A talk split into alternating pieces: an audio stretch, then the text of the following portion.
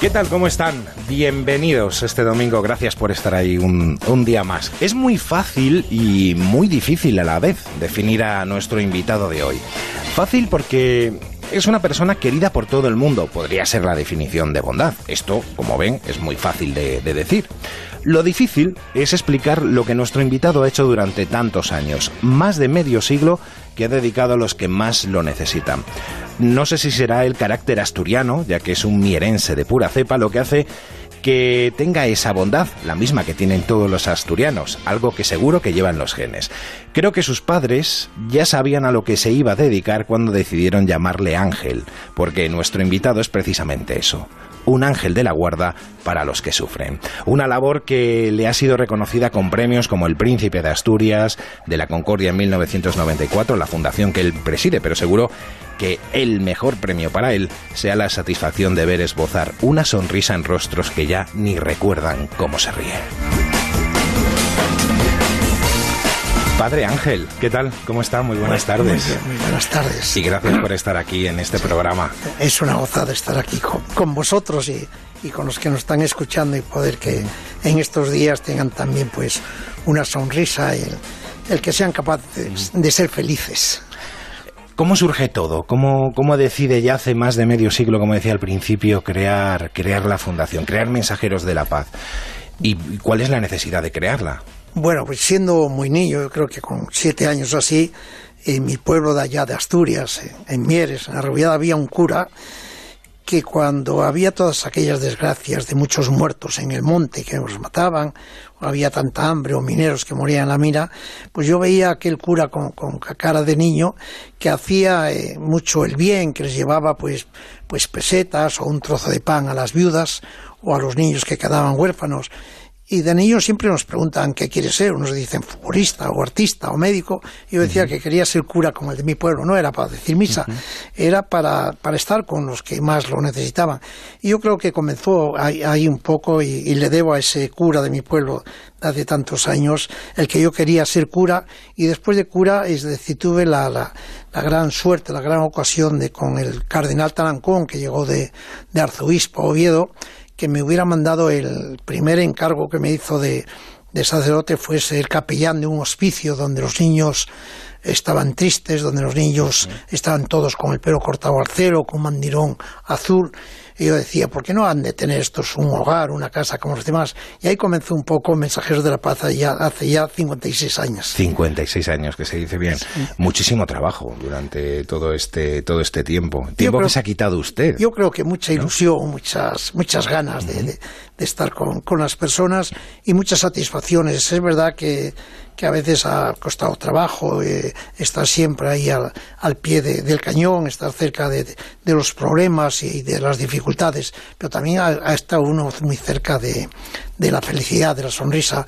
Mira, ver sonreír a la gente, eh, ver a las personas eh, que ponen esa cara de felicidad, y no porque les des cosas, sino porque porque estás con ellos o porque les acaricias, yo creo que no hay eh, felicidad mayor que, lo decía la Madre Teresa Calcuta, si quieres ser feliz, haz feliz a los demás, ¿no? Usted no tiene pelos en la lengua, la verdad. Eh, yo creo que no los tenemos nadie, lo que pasa es que algunos... bueno, hay algunos que se, que se lo callan, pero bueno, eh, porque le he oído eh, decir que, bueno, esto, esto es un titular que, que he leído por ahí, que si hubiera buenos políticos habría menos pobreza.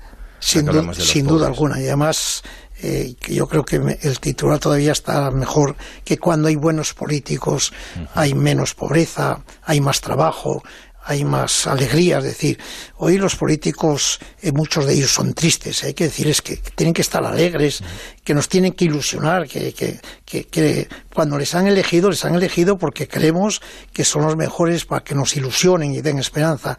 No es verdad, es decir, que tenemos que intentar primero elegir a los mejores políticos, animarles, eh, apreciarles y también si no son buenos, mandarles que se vayan. Igual no tiene muy buenos amigos entre los políticos, ¿o sí?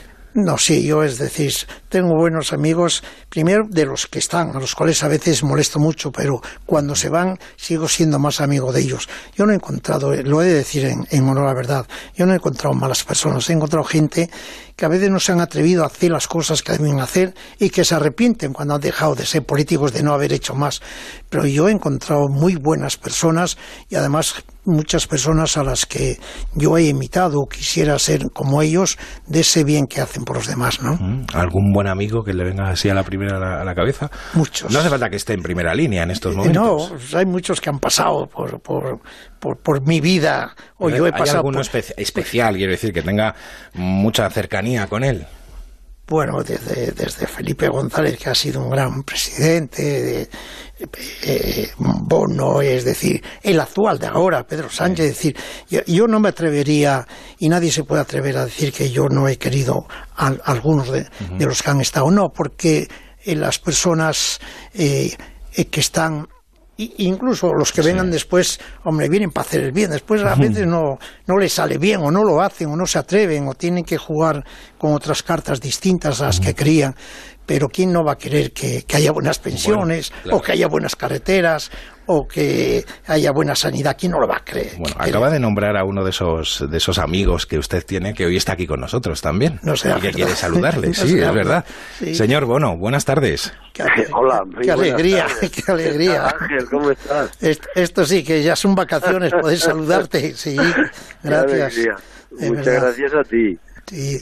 Bueno, como ve, señor Bono, se acordaba de usted cuando le hablaba de los buenos amigos que, que tenía en política. eh, uno, de sus- uno de los nombres que salió fue el suyo. Bueno, Sí, pero, a pero Pepe Boro le, le he dado algún disgusto también. Él me decía que a veces entraba en su casa por la ventana porque le molestaba mucho, pero sí que es de los que quiero y de los, y de los que me han querido, es decir, no solamente eso, ¿no? Y agradezco hoy públicamente poder decirte lo que nunca lo he dicho eso. gracias de verdad. Muchas gracias a ti. Sí.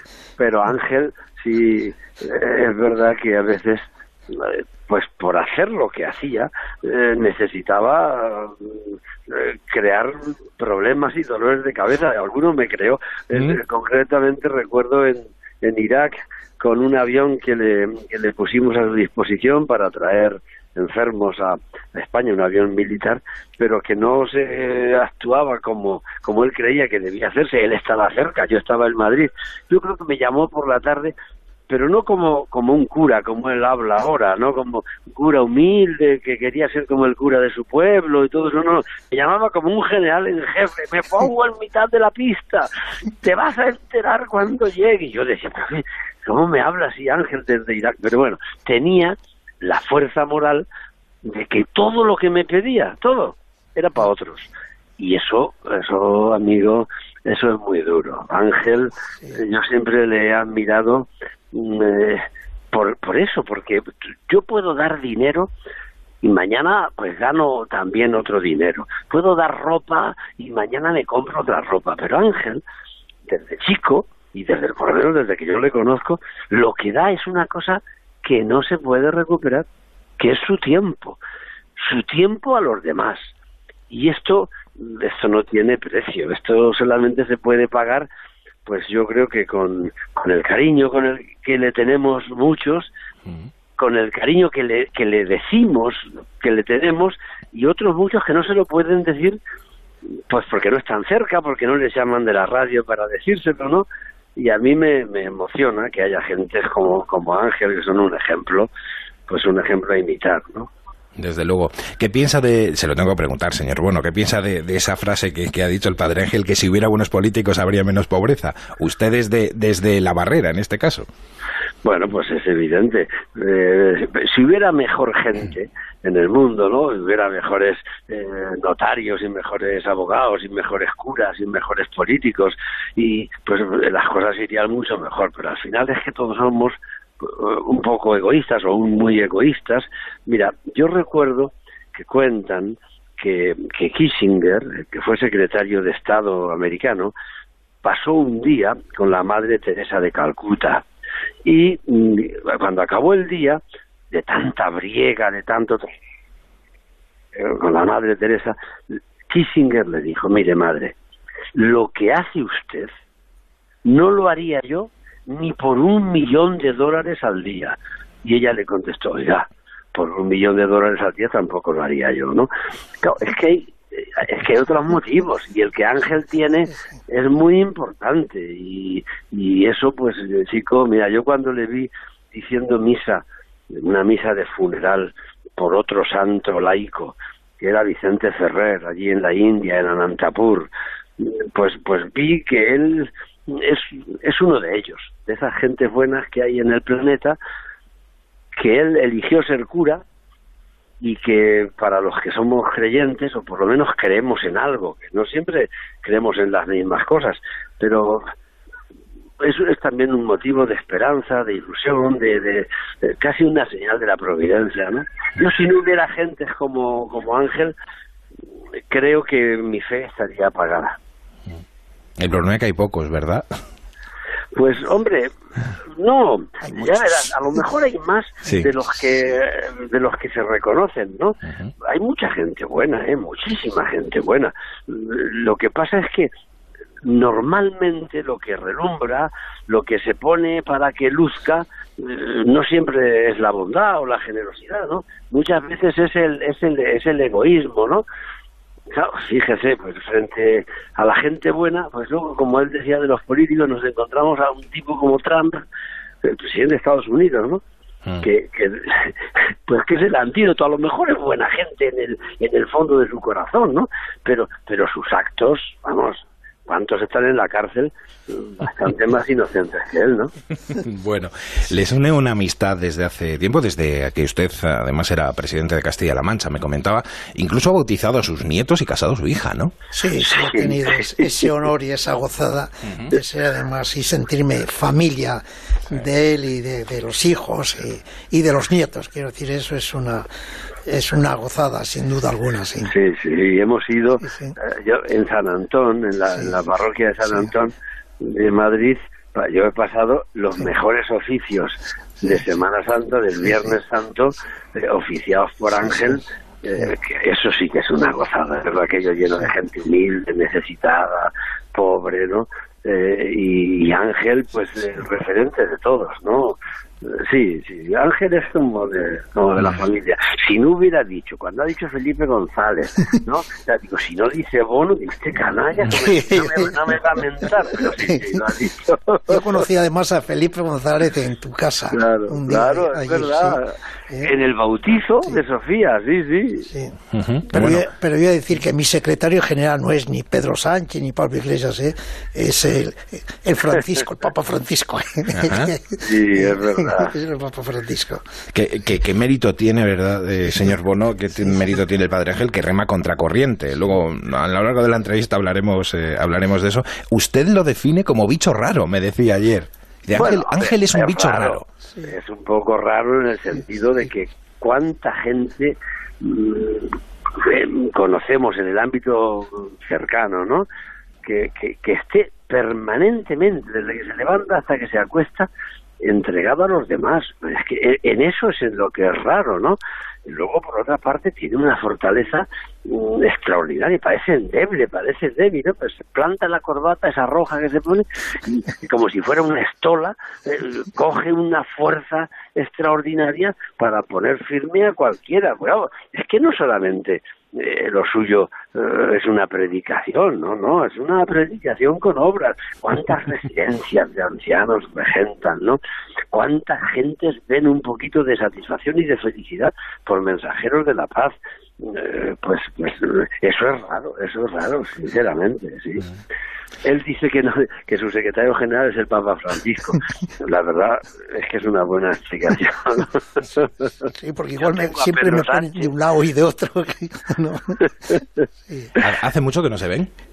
Con, Pepe no, hace poco. Y además en, una ocasión nos hemos visto hasta con el cardenal de, de Madrid. Así que nos solo, ¿no? Sí, sí, Pues muy bien, pues señor Bono, muchísimas gracias por, por haber estado esta tarde aquí con nosotros y darle esta pequeña sorpresa que no se lo esperaba. Le puedo asegurar que no se lo esperaba, ¿verdad? Te, lo agradezco mucho, de verdad. ¿eh? Cuánto me alegro. Gracias, de verdad. Yo me alegro mucho, Ángel y un abrazo grande. Oye, y cuídate, ¿eh? Un abrazo fuerte, sí. Que seguir dando la lata. muy bien. Gracias. Gracias, señor Bueno. Gracias, Buenas tardes. Buenas tardes. Bueno, eh, la verdad que es, lo comentaba al principio, es, es, difícil remar contracorriente en eh, su secretario general, como dice, Papa Francisco Pero la Iglesia en, general no piensa lo mismo que piensa usted en, en muchas cosas, ¿no? Bueno, pero el secretario general sí piensa. Sí, más bien eso es importante, Más bien pienso yo como piensa él. Pero yo ya pensaba también a veces algo de lo que pensaba él y por eso a veces vinieron algunos eh, si quieres. Pero yo creo que es el sentido común. Eh, la Iglesia eh, cuando nació, nació y predicaba de una manera especial a los hambrientos, a los sedientos, a los pobres, con lo cual no estamos haciendo nada del otro mundo. Y en honor a la verdad, eh, cuando a veces uno pues eh, vive en una iglesia en la que hay cosas que, no te gustan, porque hay cosas que, que al ser de humanas, pero uno después mm, la aprecia y valora, porque la Iglesia ha sido la pionera en, obras sociales, en dar de comer, en, estar con los, de, con los de la lepra, con los del SIDA, con los del ébola y ahora con los refugiados. Es decir, quien, quien más está dando el callo en, con los refugiados es sin duda alguna la Iglesia. Y en la Iglesia no se oirá ninguna voz, bueno, alguna hubo por ahí que, que esté en contra de que vengan los refugiados o que se les acoja. No, la Iglesia ha estado siempre abierta a eso. Eh, por eso yo estoy cómodo en la Iglesia. Lo que pasa es que hay algunos que a veces no están cómodos, el que yo esté eh, tan cómodo en la Iglesia. ¿no? Eh, ¿Tiene muchos enemigos? Yo creo que no. Enemigos en la, iglesia, en la iglesia. tampoco. Es decir, tengo a alguien que, que a veces no le gusta lo, lo que hago y que, y que pueden tener razón. ¿eh? pero, pero a mí me gusta lo que hacen ellos y, y, sin embargo no digo nada de, de, ellos. No, no, no. Tengo muchos más eh, amigos que, que, enemigos. No. Eh, si uno, es, si uno es del Real Madrid y otro de Barcelona, podremos dialogar. Lo que pasa es que hay algunos que quieren que seamos todos de, del Barça o del, o del Madrid y algunos somos de, del Oviedo y del Real Madrid y del Barça también, por si acaso. si usted fuera secretario general de... Eh, haría un cambio ahora mismo de cómo está la Iglesia? Yo si fuera secretario general de la Iglesia imitaría totalmente en todo lo que ha hecho este nuestro secretario general, este Papa Francisco. Pues él ha venido y sigue con los mismos zapatos que tenía en Argentina, eh, sigue con, con, esa misma sonrisa y sigue siendo valiente cuando decía sin, sin pelos en la lengua, sigue diciendo lo que quiere decir, lo que debe decir y no lo que la gente quiere escuchar. Y habla con unos y con otros. He hablado hasta con Trump, ha hablado eh, este Papa Francisco, ¿no? Es decir, no, eh, eh, la Iglesia eh, está en unas manos eh, fabulosas. Lo que pasa es que también el Papa Francisco a veces, pues algunos, pues, pues le, le, critican o le criticamos o le decimos algo de él, pero tiene una fuerza inmensa que, que, no tenga miedo. Lo que hay que hacer es pedirle que tenga muchos años de vida para que siga eh, pilotando esta iglesia que necesitamos salir a la, calle, es decir, abrir las puertas de las iglesias, dice este Papa Francisco, y lo dice no para que entre la gente solo, sino para que salga eh, Cristo, Dios, a la calle, ¿no? Eh, sin duda alguna, es decir, la Iglesia, como casi todas las instituciones, pero la Iglesia, que es una institución ya quizás la más, o una de las más antiguas, necesita también ponerse al día y necesita eh, a veces pues, pues cambiar algunas de, de, las cosas que hacemos, eh, incluso en la liturgia, en los cánones. Lo que no necesita la Iglesia es cambiar el Evangelio. ¿eh? Hay algunos que lo quieren cambiar con tanto derecho canónico, pero el Evangelio es lo único que no debe cambiar nunca la Iglesia. Hablaba usted de su secretario general. Pero bueno, tiene jefes, me imagino que tenga jefes más cercanos aquí en Madrid, ¿no? Sí, tengo más. ¿Le parece que saludemos a uno de ellos? Como dice, sí. Señor Osoro, muy buenas. Buenas tardes. ¿Cómo está? Buenas tardes, buenas tardes. Muy bien. Qué sorpresa. Padre Ángel, buenas tardes. Muy buenas tardes, señor Cardenal. Qué alegría. Yo me alegro mucho de que estén ahí entrevistándote. Sí. Bueno, ¿cómo es el Padre Ángel? Bueno, yo al Padre Ángel le conozco ya cuando era yo arzobispo de Oviedo y desde y tenemos ya yo siendo cura joven sabía de la obra del Padre Ángel e incluso yo pude porque abrí una casa también yo de, para mm, acoger jóvenes y me fijé en lo que él estaba haciendo.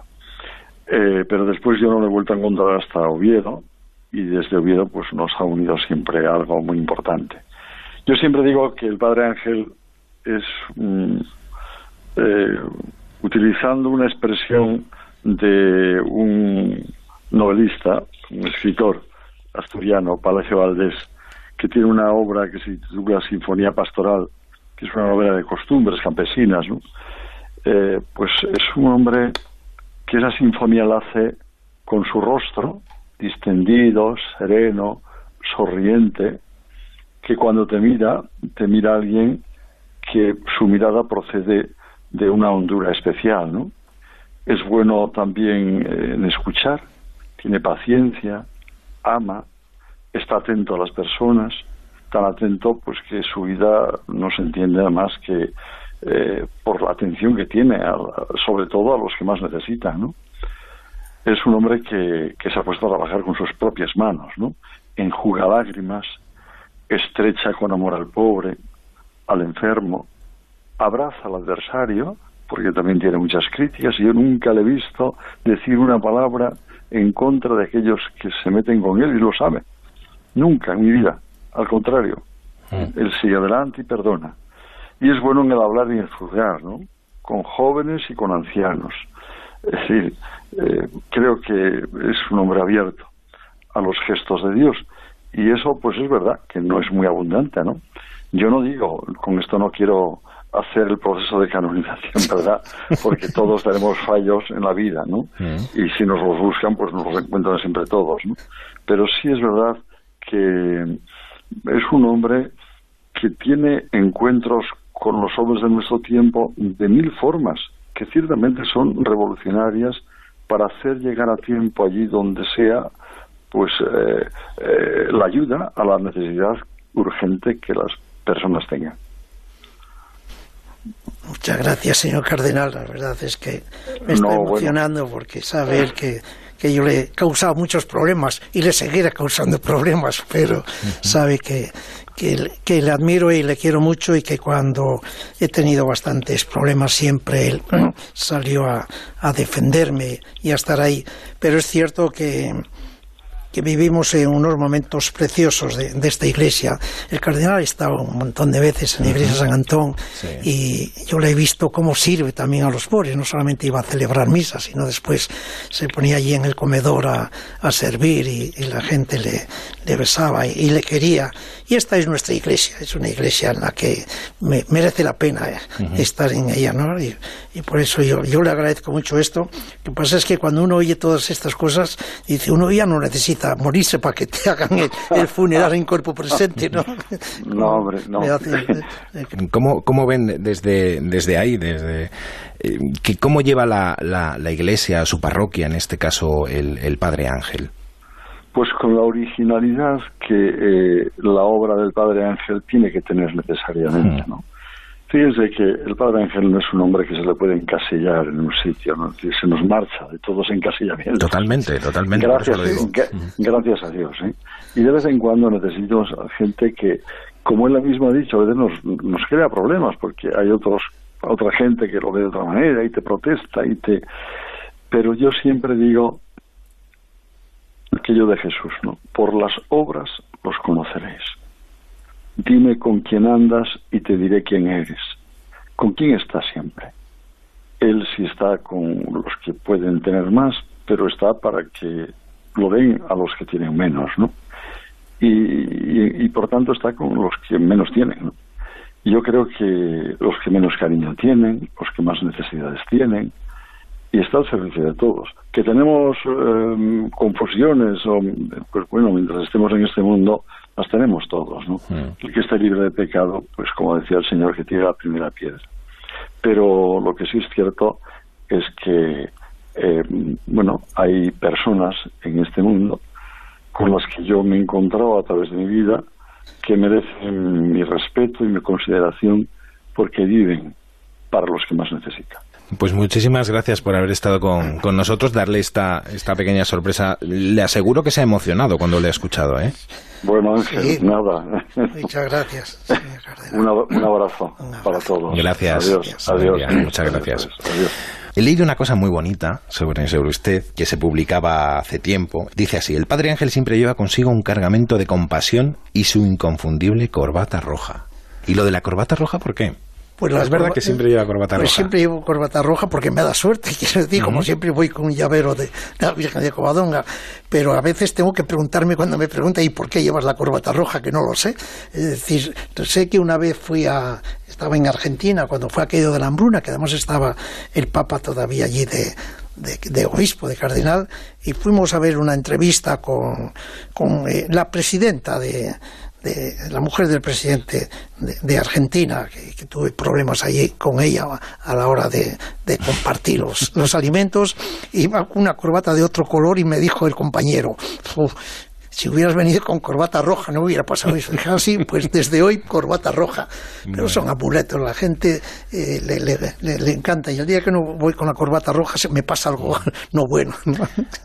¿Tiene tiempo para usted? Sí tengo tiempo para mí, pero no tengo, es decir, eh, no tengo aficiones, por decir, es decir, si me preguntan aficiones o deportes, pues, no, no suelo tener, quizás por, por no, por no disponer de tiempo, pero eh, cuando alguien me dice vacaciones, ahora que estamos en tiempos de esos, cuando yo estoy todo el año de vacaciones y hago lo que quiero, lo que me gusta, lo que eso, está uno todo el año de vacaciones. No, eso es para la gente que tenéis dos manos y dos pies, que tenemos alas, no necesitamos vacaciones. Muy bueno eso. Y se han presentado hasta libros. En, la iglesia. Sí, hace, hace, poco, hace un par de años, ¿no? Sí, se, han presentado varios libros, eh, hay actos culturales, eh, eh, cantan, van muchos conciertos a, ahí para animar a la gente. Es, sí, es una casa. La, iglesia, eh, Carmena a veces se enfada conmigo, la alcaldesa, porque yo digo que la iglesia es la casa de todos, porque mm, para ella el ayuntamiento es la casa de todos, pero yo le hago competencia con la casa mía. ella estaba además en la iglesia también el Día de los Abuelos y en alguna ocasión más, sí. Bueno, pues hubo un, libro muy especial que se presentó allí, que además tiene mucho que ver con lo que, con lo que usted predica, con lo que usted hace, ¿no? cree, lucha y logra. ¿Sabe de, quién, de qué libro estoy hablando, no? Sí, sí, sí es un amigo, compañero de verdad en, en, lo, que lo hace y hay que creer, hay que luchar y que se logra, es decir, de, eso. Y me hizo mucha ilusión la presentación de este libro en, la iglesia. ¿Le parece que saludemos a Eupepio? Sí, hombre, un gran tipo. Ángel? Sí. ¿Cómo estamos? Qué alegría, qué alegría, qué, qué sorpresa. Estos me, me están sacando sorpresas, ¿no? bueno, sorpresas son las que nos das tú todos los días a todos los que nos acercamos a veces de, forma casi casual, ¿no? a la iglesia, esa iglesia que tengo al lado de mi casa, además, en la calle Hortaleza. Y además hizo de Rey Mago este año, con tantos. Este año ha hecho de Rey Mago, bueno, hemos hecho de Reyes Magos. Sí. Bueno, tú lo haces todos los días, y yo de muy pocas veces. Debería hacerlo bastante más. Tú lo haces todos los días, y además con, ah, con mucho cariño y con, ah, con mucho amor, ¿no? Porque además eh, yo, yo creo que justamente lo que se respira en la iglesia de San Antón es esto, yo creo que es amor, eh, además con la A mayúscula, ese amor que es eh, desinteresado, es para todos, es transversal, es plural, es sin generaciones, sin edad, sin raza, sin sexualidad, en fin, es para todos. Para las personas como decíamos antes. pero es uno de nuestros patriarcas de esta iglesia de San Antón. para las personas, para los animales, para, para todos los seres humanos y no humanos incluso, yo diría, ¿no? Mm, solemos bendecir también a, a los animales de compañía que van allí, incluso eh, las personas que van a, a recibir los sacramentos o que van a rezar van con su animal de compañía para estar allí. Claro. Bueno, yo, yo supongo que antes estabais hablando de que entra en la iglesia eh, personas y además eh, ateos, ¿no? Yo soy uno de estos. yo soy un ateo que se ha enamorado de esta iglesia desde el primer día que entré de forma casual. Como el Papa Francisco dice, a los ateos hay que tener cuidado porque a veces creen más que nosotros. y pues además porque cuando un niño le pregunta al Papa que su padre, que, era ateo, que no sé qué, si iría al cielo y el Papa le dice, tu padre que te ha bautizado, que te ha dado de comer, que te ha querido tanto, sin duda Dios tiene que estar muy contento de él, ¿no? Pues sí, sí. Eh, de hecho, bueno, esto me, me acuerda mucho la razón, ¿no? Por la que me acerqué a Padre, a Padre Ángel. Y yo creo que el, el motivo, a mí me acerqué al padre Ansel, además gracias también a la ayuda eh, de, de, de, su DIRCO, ¿no? Eh, que un día eh, Pedro, eh, que coincidía conmigo en, en, radio, justamente en una tertulia, yo le conté la historia de la, de la misa del funeral de mi madre. Eh, mi madre siempre ha sido una persona generosa, a pesar de ser una persona muy, muy humilde, sin nada, siempre ha sido una persona muy generosa. Y yo tuve la, bueno, cuando eh, hicimos la iglesia en una parroquia, la parroquia de Sante, eh, de Sant'Eligio, en el pueblo de Francavilla, de donde soy yo, pues yo dije unas palabras a mi madre diciendo justamente que mi madre, independientemente que fuera católica o no, en esta homilía, en esta sí. misa, el, el párroco, eh, en vez de, de, aceptar mis palabras o de acercarse a mí, todo lo contrario, me criticó, ¿no? Diciendo eh, que, que, no, que mi madre era religiosa, etcétera. Y, y llegué con, a, a Madrid de, de, ese viaje tan tremendo, porque se había muerto mi madre, eh, tan frustrado, tan triste, que cuando coincidí en una tertulia con, uh, con Pedro Blasco, dije, Pedro, a mí me gustaría mucho, visto que estoy acabando de escribir un libro, eh, presentarlo en la iglesia con Padre Ángel, porque necesito recuperar eh, eh, volver a creer, no en Dios porque soy ateo, pero volver a creer que realmente la iglesia, la iglesia es para todos, también para los que no creemos, ¿no? Mm. Y, y, fue automático y la verdad que fue un momento maravilloso de mi vida. Yo me acuerdo esa noche de presentación del libro como una, como una noche maravillosa, muy especial, eh, porque, hombre, para mí Padre Ángel lo, lo que tiene es una luz, es decir, es una luz muy especial. Eh, repito, no soy creyente, no sé si algún día será ángel o no, pero desde luego lo que yo siento cuando estoy a ese lado, lo que sentí esa noche en esa iglesia, es algo muy especial, una luz, una luz muy, muy especial y todas las personas que estaban ahí, eh, yo creo que sentían algo diferente, ¿no? Qué grande eres. no, qué grande eres tú, porque la verdad que necesitaríamos tener muchas más personas, ¿no? Bueno, la experiencia, la experiencia Euprepio fue, fue fantástica y de hecho estás, en estos momentos estás escribiendo un libro llamado sí. Los Ángeles de San Antón, ¿no? Sí. No sé sí. si se podía decir, bueno, yo lo he dicho. Una, sí, se puede decir, ah. se puede decir. Además, un libro muy duro. Eh, reconozco que es más, el más complicado, el más duro eh, que, que he escrito en mi vida, porque, bueno, y además nació la idea justamente eh, de una de, de una en Monaguillo que, que estuvo en la, en, la, en la, misa anterior a la presentación de mi libro que después de la presentación del libro eh, se acercó y me dijo yo previo me gustaría que escribieras un libro no sobre líderes políticos o empresariales que lo escribieras sobre nosotros y yo le dije bueno preguntas al padre Ángel si me ayuda y yo encantado y así fue y ahí y ahí empezó esta historia que está siendo muy eh, que es muy dura eh, porque la verdad que he acostumbrado a escribir sobre efectivamente políticos líderes empresariales directivos de repente te encuentras con uh, las personas que colaboran o que duermen en la iglesia de San Antón y que te cuentan historias que ya no son historias eh, vamos a decir de éxito no son historias extraordinarias de, de sufrimiento de dolor de falta, a veces de fracasos, a veces de, de violencias, eh, a veces de historias de realmente de, de, personas derrotadas por la vida. Pero lo más alucinante, antes lo decía Padre Ángel, ¿no? La, lo más terrible en la vida no es tener dinero, no es estar sin casa, no es estar sin comida. Yo creo que lo más terrible es estar sola. Y esta gente justamente lo que intenta eh, y lo que encuentra en esa iglesia, además de eh, comida, eh, un, un, techo, es especialmente personas con las cuales estar al lado y abrazarse. Es lo que más buscan. ¿no? De, de, hecho, de las historias eh, que, que, mm, que, estoy escuchando y que van a ser el contenido de este, de este mm. libro, la realidad, que se encuentra mucha necesidad de hablar, mucha necesidad de abrazos y de, de encontrar manos amigas, ¿no? Eh, porque realmente lo que son personas que han llegado a este punto de su vida, eh, detrás eh, tienen unas historias a veces terribles, especialmente más las que más me han impactado son las de violencia. ¿eh? Y, la, la, y, y, entre las historias de violencia, las más tremendas, los que han los o las que han sufrido violencia uh -huh. en su casa, con su familia, con sus padres que son las más terribles. ¿Para cuándo tienes previsto que, tener terminado y rematado el libro? Digamos que ya está la base con todas las historias eh, recopiladas. Ahora estoy escribiéndolo, que es la fase más complicada, pero bueno, llegaremos. Ojalá fuera para esta Navidad. Sería maravilloso ya tenerlo para Navidad, porque evidentemente además todo lo que he recaudado va a ir a Mensajeros de la Paz como mi libro anterior que también eh, fue a Mensajeros de la Paz. Por lo tanto, será una buena, una buena manera para festejar de nuevo la Navidad y los Reyes Magos y hacer uh, un pequeño y dar un pequeño detalle a mucha gente que lo necesita. Qué generosidad también, ¿verdad? Sí, eh, padre. ninguna. Gracias. Que va, que va. Gracias, la generosidad la que tiene eh, el ángel que tenéis hoy, mm.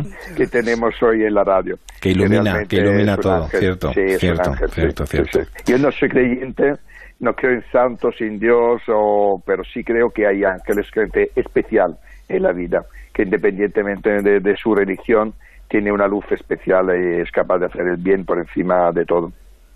Muchísimas gracias, de verdad. Gracias a vosotros. Gracias, un abrazo fuerte.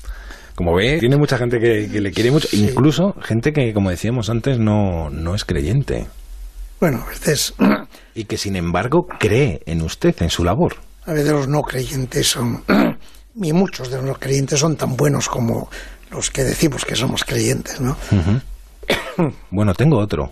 Otra persona que tampoco es creyente, pero que sin embargo es un voluntario y, colabora en, la parroquia. Me contaron que hace tiempo usted estaba en el edificio de enfrente, que hay enfrente, que es el de la Unión General de Trabajadores, mirando por la ventana y de repente salió alguien allí a decirle, ¿qué está mirando, no?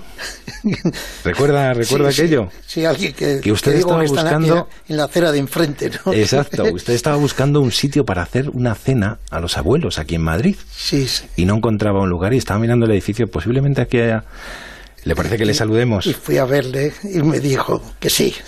¿Le saludamos? Le saludamos con, mucha alegría, además, que es un gran colaborador y, un gran entusiasta y, que además lleva a muchas personas, no solo lleva a los sin techo, lleva a veces a empresarios y a gente que tiene allí y a mí me, admira mucho. Yo siempre lo había admirado porque a esos líderes políticos que hemos tenido en, en nuestra sociedad, en nuestra vida española, es decir, eh, no, nos acordamos de ellos nada más que cuando se van, cuando ya nos quedan. Pero a este líder sí, yo ya le, le apreciaba, aunque nunca me atrevía a veces a saludarle. Bueno, pues vamos a saludarle porque seguro que está deseando hablar. Señor Cándido Méndez, ¿cómo está? Muy buenas tardes. Buenas tardes, porque estoy magnífico participando en este programa y oyendo a mi querido amigo el padre Ángel, porque soy, bueno, pues un, un digamos, un, un, frecuentador a tiempo parcial. Voy los miércoles de voluntario a la iglesia, pero hacía ya un poco de tiempo que no lo veía, así que me alegra mucho al menos oírlo. Qué, alegría y qué sorpresa saludarte, Cándido. Sí. ¿Qué tal? ¿Cómo estás? Muy bien. Con Cándido además fuimos con todo sin techo a Roma. y él iba con, nosotros también allí de, de voluntario y es un, un gran hombre, un hombre de, de tantos hombres buenos que hay, que a veces no les conocemos, a veces les conocemos por, por arriba, por fuera, por eso, pero cuando entras en, en lo profundo de ellos dices, eh, vivimos en una sociedad eh, fabulosa y preciosa donde hay gente solidaria, gente que se preocupan de los demás, que les duele ver que hay mucha gente que sufre y este Cándido con, con ese hombre que parece fuertón y que parece que es insensible, yo le he visto a Cándido echar lágrimas cuando, cuando ve que, que a veces, no sé, es impotente poder hacer cosas y, y yo se lo agradezco mucho a Cándido. Le ha impresionado, me imagino, señor Méndez, lo que, lo que, lo que ve ahí eh, en la iglesia cada, cada semana que va a colaborar, ¿no? Cuando dejé la Secretaría General de UGT, eh, me comprometí con, el padre a ir allí, como, como digo, voy una, una vez a la semana, de siete y media a diez, y lo que quiero sobre todo es resaltar que allí hay un montón de magníficos voluntarios, la mayoría son voluntarias, son mujeres, que o compatibilizan su trabajo con esa actividad o, le quitan tiempo a su familia, sus nietos, etcétera, eh, y, deciden estar allí, algunas bastantes, más tiempo que yo, ¿no? Entonces, hombre, eso, eso me, me importa mucho resaltarlo, y la verdad es que Eh, yo que siempre he pensado que puedes desarrollar una actividad durante mucho tiempo, una actividad a la que yo le debo todo, ¿no? Mi actividad de militante, sigo siendo militante de la Unión General de Trabajadores, pero hay un momento que hay que darle un giro a, la vida, ¿no? Y buscar otras actividades.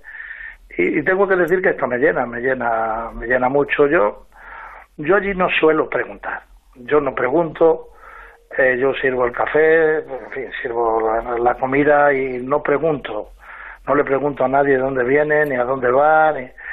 es algo que me digan, que me inquieran, que me ellos a su vez me pregunten, entonces sí, pues veo allí una realidad muy muy dura que yo soy de los que opino que eh, solo deben de resolver los poderes democráticos. Y creo que tenemos ahí una coincidencia básica, el padre Ángel y yo, ¿no? Pero mientras tanto los poderes democráticos no lo resuelven, mientras la sociedad no tiene alternativas, al menos hay que hacer una labor. Y creo que esa labor la hace de una manera inconmensurable, es, inigualable. Eh, el padre Ángel, que es, como decía Dominique Lapierre, creo que en el libro, que es la ciudad de la alegría, que eh, al menos hay que arrebatar a la gente de la miseria. La miseria es la pobreza sin esperanza. Y, yo creo que el Padre Ángel no rescata con su actividad a la gente de la pobreza, pero le devuelve la esperanza. Y, para mí eso es muy importante, junto con otra cosa. Yo honestamente pienso, yo no soy creyente, yo soy ateo, que es la única iglesia llena de vida que hay en Madrid. Y yo creo que en la gran mayoría de España una iglesia que está abierta de par en par al servir a la labor evangélica, e histórica eh, de la iglesia, ¿no? que deja entender a los que están en peor situación. Y me gusta, me gusta estar ahí con el Padre Ángel echándole una mano en lo que puedo.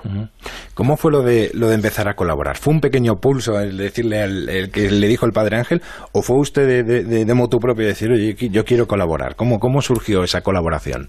Bueno, pues fue en el Congreso Confederal en el que yo eh, eh cedía el testigo de la Secretaría General. Mm. El padre estaba allí como invitado, ha venido invitado a todos nuestros congresos, porque no solo conmigo, sino que tiene, me consta una buena amistad con mi antecesor, con Nicolás. Y, estando allí me dijo, bueno, ¿y ahora qué vas a hacer? digo, bueno, pues ya veré. Eh, en fin, eh, eh, tengo que, orientar mi vida, esta ha sido una etapa de mi vida inigualable, pero tengo que buscar. Y me dijo, ¿por qué no vienes, eh, ¿por qué no vienes conmigo de, voluntario aquí a la iglesia y tal? Y le digo, de acuerdo. Y me dice, ¿a que no te atreves a decirlo desde la tribuna? Y le dije, claro que no atrevo a decirlo desde la tribuna. Y en la intervención, en un momento determinado, me dijo, bueno, compañeros, os preguntaréis qué voy a hacer. Bueno, pues me voy a dedicar a mi familia. Estoy a la disposición como como creo que tenéis meridianamente claro de mi organización, para lo que mi organización quiera, pero yo utilicé una frase que puede parecer eh, político, socialmente poco correcta, pero que sepáis que voy a ir a la acera de enfrente. Eh, y digo, voy a colaborar con el padre que, nuestra sede está pues, a, cuatro, a cuatro metros, más enfrente. Y, y así, eh, y así empezó tengo que decir que lo llamé un par de veces. Lo llamé un par de veces y, y yo noté en la primera vez cierto escepticismo. Pensaba que lo había dicho por cumplir. Pero él no sabía eh, el, el, el, lo que yo valoraba y lo que yo valoro, la labor que hace, aunque eh, eh, Chesterton, ese escritor del padre Brown, no sé si si, si has leído un algún libro del padre Brown. unos libros. Bueno, este tiene un ensayo sobre Stevenson. Stevenson era escocés, ¿no?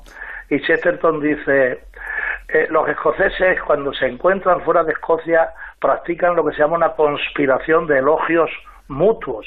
Entonces, a lo, mejor yo incurro aquí en lo de la conspiración de elogios mutuos con el padre Ángel, aunque él es asturiano y yo soy extremeño, ¿no? No somos escoceses ninguno, pero es que creo que hay que valorar muy, muy, muy, de una manera muy alta lo que hace. Y tengo, y tengo que decir una cosa, afortunadamente el Papa actual valora muy mucho lo que hace el Padre Ángel, cosa que me reconcilia con la Iglesia al máximo nivel, las cosas como son. Qué, qué grandes Yo me decía, él me va a convertir a mí y yo a él, pero yo creo que estamos convertidos los dos. Y además hasta del mismo equipo de fútbol somos. bueno, eh, ¿tenemos mucha colaboración, señor Méndez? ¿Tenemos colaboración para rato? Sí, yo hasta que hasta que el cuerpo aguante, que aguantará, y hasta que el padre me aguante, que eso es otra cosa distinta. Pero yo sí, yo, yo haré, este tema ya va a formar parte de mis actividades, y si no puedo ir el miércoles, pues procuraré ir otro día de la semana, ¿no? Si por alguna circunstancia, pues eh, el miércoles pues tengo alguna actividad, pues voy otro día de la semana, avisando con antelación, porque eso no es eh, eso no es eh, la casa de Tócame Roque, eso está bien organizado como debe ser, para atender a la gente con dignidad. Bueno, me imagino que le, le reconoce mucha gente. Sí, hay gente que me reconoce. Eh, hay alguno que me dice, usted, usted es el de los, el, de los, trabajadores, el, de los trabajadores, usted es el de los sindicatos Usted se parece a Cándido Méndez, me dicen algunos. Y parece usted el doble. No, soy la mitad. Sí, eso, eso ocurre, ocurre a veces, pero la gente es magnífica. Eh, francamente magnífica en general. Hay problemas porque eh, allí efectivamente hay, hay un cúmulo de, de desdichas, ¿no? Pero bueno, yo creo que allí la gente tiene tiene una especie de, de, de base y paréntesis de paz donde pude comer, ser atendida con dignidad y eso es muy importante para cualquier ser humano. Que es lo que es de lo que se trata, sí. Y, para mí también. Mm. Y para mí también, ese rato que estoy allí. Señor Méndez, muchísimas gracias por haber estado con nosotros. La verdad que le ha encantado al Padre Ángel, tampoco se lo esperaba, ¿eh? Sí, a mí, para mí ha sido algo magnífico. un fuerte abrazo, Padre. Un abrazo, Un abrazo y muchísimas gracias, ¿eh? Gracias, a usted, gracias a usted. Bueno. Pues eh, una labor que, como decimos, ha hecho que ganen muchísimos amigos que han pasado por, por estos programas si pasaran todos los amigos de verdad que tiene por aquí, estaríamos, tendríamos para años, programa para, para años, ya se, ya, se lo, ya se lo advierto. Pero, mm, sobre todo, ya para despedirnos, porque no, no nos queda tiempo y nos quedan muchas, me han quedado muchas cosas en el, en el tintero, hablamos de, de este cepillo que tienen abierto allí, que, que todo el mundo respeta, bueno, casi todo el mundo, pero siempre es más lo que, lo que llega que lo que se va, ¿no? Y además nadie lleva el cepillo, llevan algo de lo que hay en el cepillo, pero el cepillo allí sí me ha quedado hablar del restaurante de Robin Food que, alimenta corazones, como, como dice el eslogan. Pero bueno, eh, Mensajeros de la Paz lo que ha hecho es tener a más de 50.000 menores que se han creado en todas sus casas. ¿no? De esos menores, algunos han acabado trabajando ya en, mensajeros, ¿no? Sí, algunos ya son, ya son hombres y padres casi de familia. Y eso ha sido lo importante, ¿verdad? Todo, todo ese trabajo realizado. quizás a, cuando a un padre le preguntas qué, es lo más importante, para el padre siempre te habla de los hijos. Dice, haber sacado mi hijo adelante es la mejor herencia que puedo dejar. Y cuando a veces nos preguntan y vemos a, estos niños ya hechos padres, eh, claro, en cincuenta y tantos años han pasado muchos niños y, han hecho una familia y, gracias a Dios están eh, muy incorporados y muy insertados en, la sociedad y eso te alegra mucho, ¿no? A veces te hace un poco viejo verles a ellos, que a veces son casi más mayores que yo, porque les veo ya con, con 30, 40 años, con 60, y dices, estos críos que eran unos críos y ya son unos verdaderos padres de familia, sí. Eh, ¿Le quedan fuerzas? Porque ha pasado hace 10 años por un cáncer que pensaban que no, que no iba, que le dijeron que no iba a superar. Aquí está, sentado hoy aquí, que nos encanta. Pero eso también tiene que quitar fuerzas. Todavía le quedan fuerzas para, para seguir, me imagino, ¿no? Sí, sí, todavía. Gracias a Dios uno tiene. No le pregunto motivación, porque motivación creo que le sobra. Pero, uno tiene, hay que pero las fuerzas del cuerpo también. Son 81 años los que tiene Pero hay que seguir soñando. Que el que deja de soñar, pues eh, se empieza a morir. Y hay que soñar. Y aunque a veces la vida te ha dado algún toque un poco serio como ese, eh, pero uno está con, con, fuerzas, con ganas, con ilusión.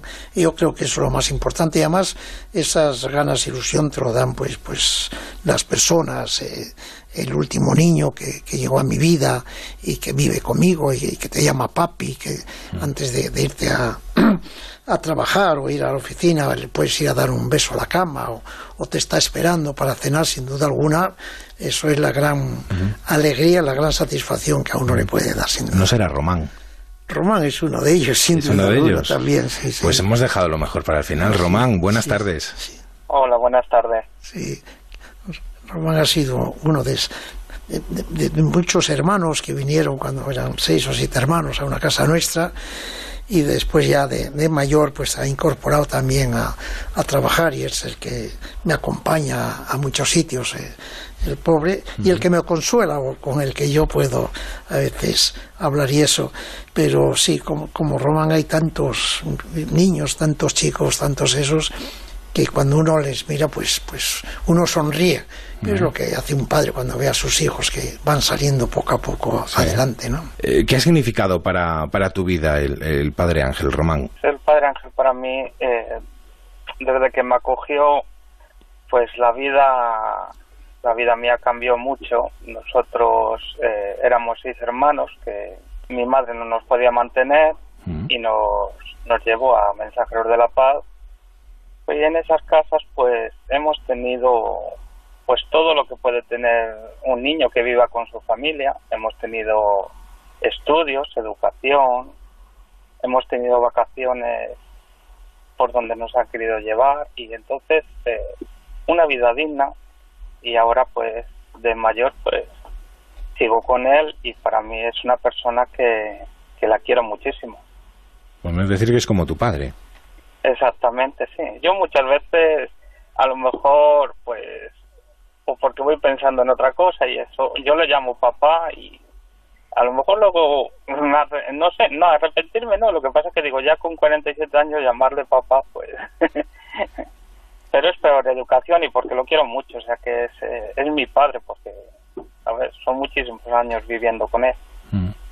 ¿A qué edad, eh, me hablas de, de qué edad tenías cuando llegaste a Mensajeros? Yo un año. Un año, o sea, 46 años de tu vida ahí. Bueno, me salí, pero luego, por causas de la vida, pues, bueno, volví, pero una, uno cuando se arrepiente de hacer las cosas, pero bueno, hay fallos en la vida en los que uno luego se arrepiente, pero bueno, gracias a Dios estoy otra vez con él y bueno. Y ahora trabajas, trabajas en, mensajeros, te, ganas la vida ahí, ¿no? Sí, está en, trabajo de San Antón, de coordinador, y está conmigo va de un sitio a otro, está las 24 horas el pobre trabajando. Hablaba, te oía hablar que decías que porque tuviera 81 años el cuerpo, yo digo muchas veces que estoy todo el día con él, llego yo más cansado que él mismo. Él si pudiera seguir y seguir, él seguía, pero es, es una persona incansable. Pues Román, gracias por haber estado también aquí este, este ratito con nosotros y contarnos tu experiencia. Gracias. Un abrazo fuerte, campeón. Igualmente, gracias. Pues este programa eh, dura una hora y, se me han quedado muchísimas cosas que quería hablar con usted, pero de verdad que le agradezco muchísimo que haya venido Espero que lo haya pasado bien, se ha emocionado, que es lo que intentamos y, que, nos, que, nos, gusta, que nos encanta. Unas sorpresas muy, muy grandes y has visto que lo sabía los que creían y los que no creían, pero todos son hijos de Dios, ¿eh? todos los que oían. Muy bien, y hablaba de ese cumpleaños, que por cierto es el 11 de marzo. Usted cumpleaños el 11 de marzo, nació en el año 1927, o sea que de 81 años tiene. Y yo no sé si en aquel pueblo de Asturias, en Mieres, escuchaba la radio de pequeño. Me imagino que alguna radio de Val de, una, radio en el balcón o en la cocina de, unos, porque en mi casa no tenían, no tenían radio. Entonces salíamos los niños a escuchar a la radio aquella eh, eh, que le daban voz y nos sentábamos allí en la Tojana a escuchar la radio. Y seguro que escuchaba música como esta.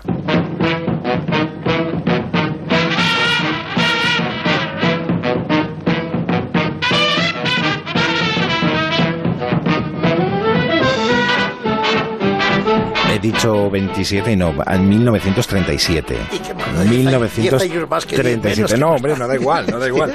Bueno, pues no, porque así te, si dices en el 27 y dices, ah, pues mira, por los años que tiene, qué bien está.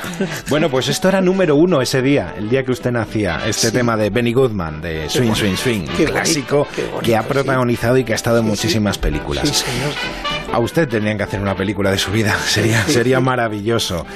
Padre Ángel, muchísimas gracias por haber estado aquí con nosotros. Ha sido de verdad un privilegio que, haya estado. Es como paso vacaciones. He pasado una hora de vacaciones aquí con Me alegro muchísimo. Gracias. gracias.